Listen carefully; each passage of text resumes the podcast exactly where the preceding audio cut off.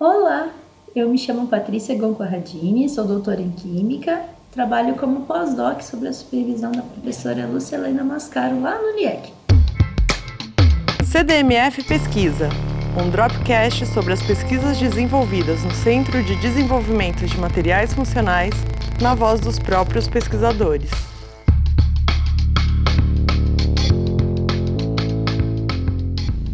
Trabalho é obter materiais para promover a fotorredução de CO2. E por que, que isso é importante?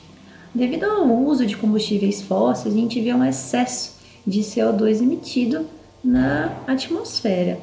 E isso se agrava muito com o passar dos anos. A ideia desse trabalho é utilizar esse excedente e retornar ele como combustível novamente.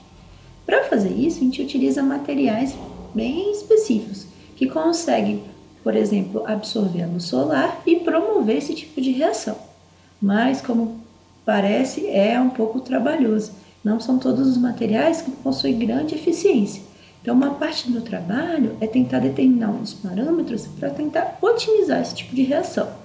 E, recentemente, nós vimos que o vanadoto de bismuto tem um grande potencial para isso ele produz moléculas de até 3 carbonos, como a acetona, que a gente utiliza né, como removedor de esmaltes. Também produz metanol, um combustível utilizado até em Fórmula 1.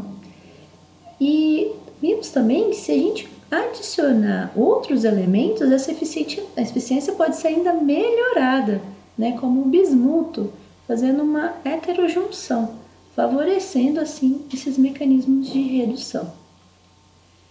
E aplicando esse tipo de material, a gente contribui com o meio ambiente, né, deixando um sistema de produção de combustíveis mais limpo e gerando algo a partir de resíduo, que não, CO2 não deixa de ser resíduo das reações de combustão dos nossos é, reagentes de etanol, é, diesel, que é eliminado na natureza. CDMF Pesquisa é uma produção do Laboratório Aberto de Interatividade para a Disseminação do Conhecimento Científico e Tecnológico, o LAB, e do Centro de Desenvolvimento de Materiais Funcionais, o CDMF. Saiba mais.